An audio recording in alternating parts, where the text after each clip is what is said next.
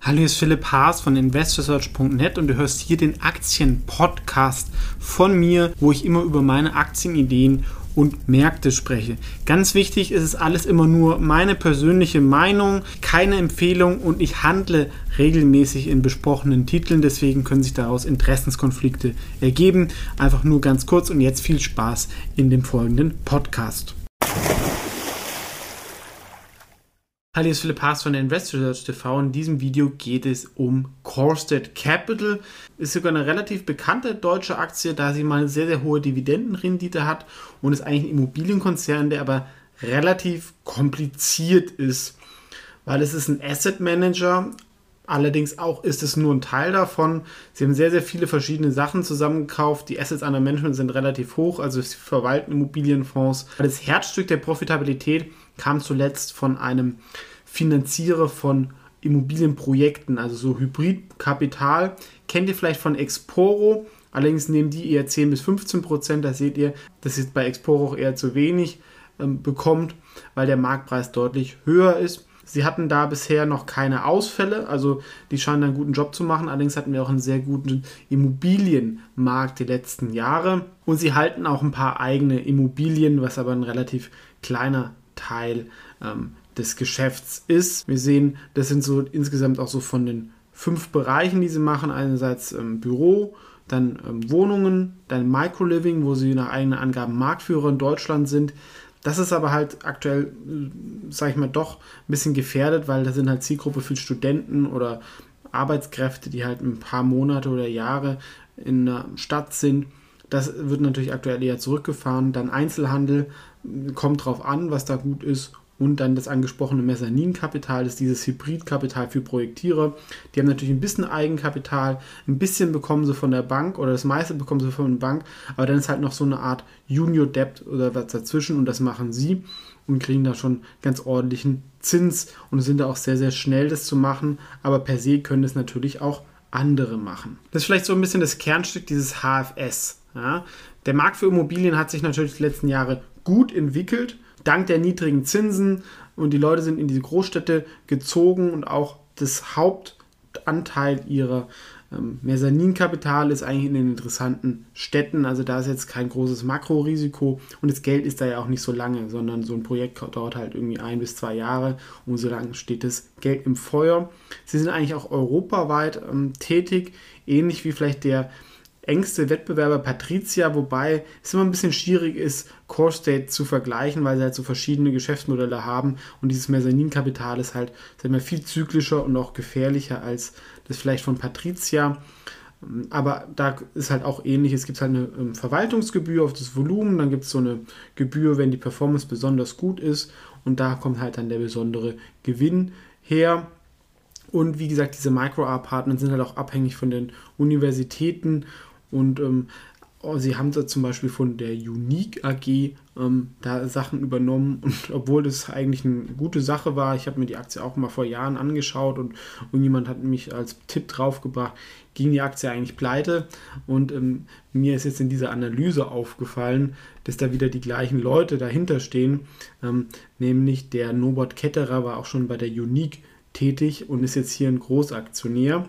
Der eigentliche Gründer, wenn man das so sagen kann, wäre der Ralf Winter. Ähm, er wurde mal als Dieter Bohlen der deutschen Immobilienbranche bezeichnet. Also ein bisschen so vom Auftreten, aber er hat auch Ahnung, hat irgendwie für Cerberus da auch im Deutschland-Portfolio gemanagt. Also aber so ein typische Immobilientypen sind ja auch ein bisschen speziell. Allerdings ist er jetzt nicht mehr CEO, er ist raus und er hat auch, glaube ich, fast alle Aktien verkauft. Und es gab ja doch immer wieder Management-Streitigkeiten und Vorwürfe der Selbstbedienung. Gab es auch mal einen längeren Artikel im Manager Magazine. Und man muss halt bei Immobilien immer aufpassen, da es halt doch sehr viel komische Akteure im Segment gibt, gerade bei börsennotierten Firmen. Da wird dann oft in die eigene Tasche gewirtschaftet und als freier Aktionär sieht man davon nicht so viel. Und deswegen bin ich da auch ein bisschen ähm, vorsichtig, weil dieser Norbert Ketterer sitzt in sehr, sehr vielen Firmen irgendwie im Aufsichtsrat und mischt da mit.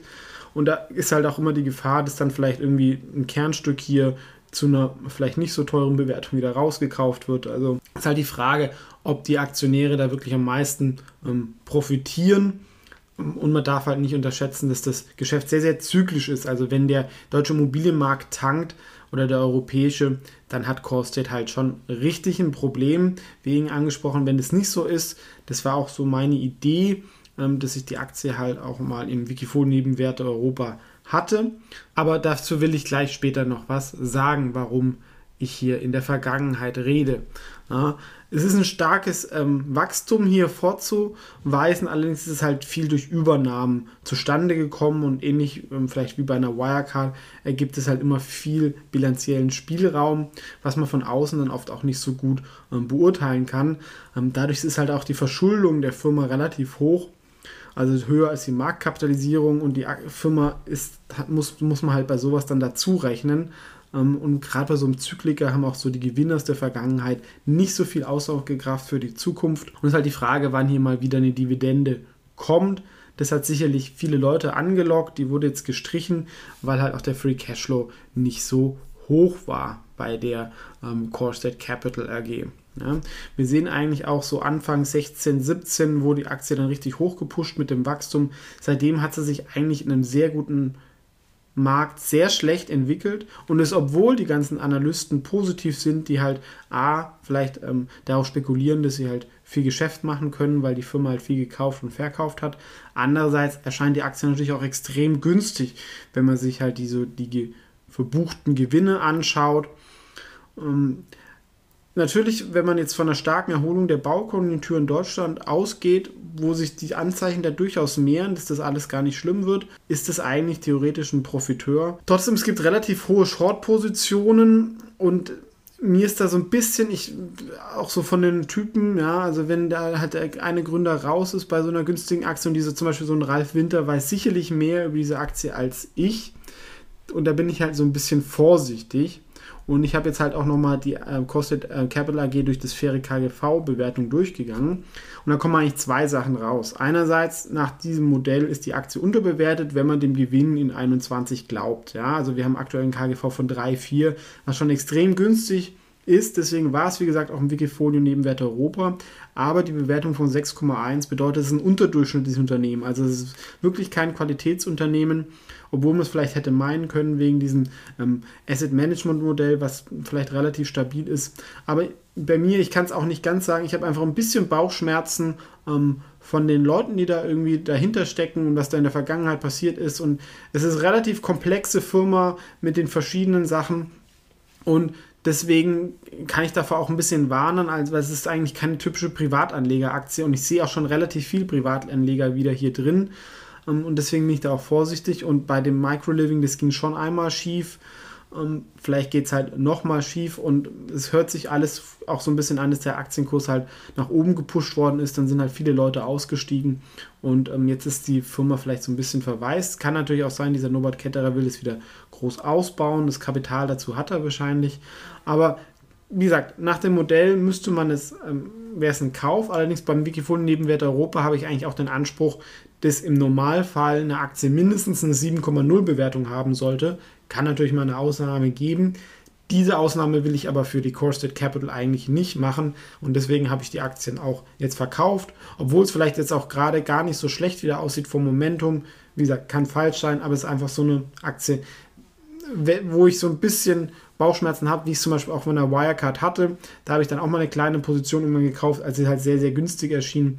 Das muss sich überhaupt alles nicht wiederholen. Ja? Also diese Geschäftsmodelle und Assets, das wird alles schon einen Wert haben. Aber auch wenn wir sagen, die Firma hat ein faires KGV von 12, jetzt muss man halt eigentlich die Schulden da noch dazu tun und eigentlich dieses faire KGV auf den gesamten Firmenwert nehmen. Also nicht nur auf die Marktkapitalisierung. Wenn die Marktkapitalisierung 400 Millionen sind und die Schulden 500, dann wären wir halt eigentlich bei 900 Millionen und dann wäre es faire KGV, wenn man die Schulden da Anteil um die 5, kommen wir immer noch zum Aufwärtspotenzial aber auch nicht mehr so gigantisch. Ja?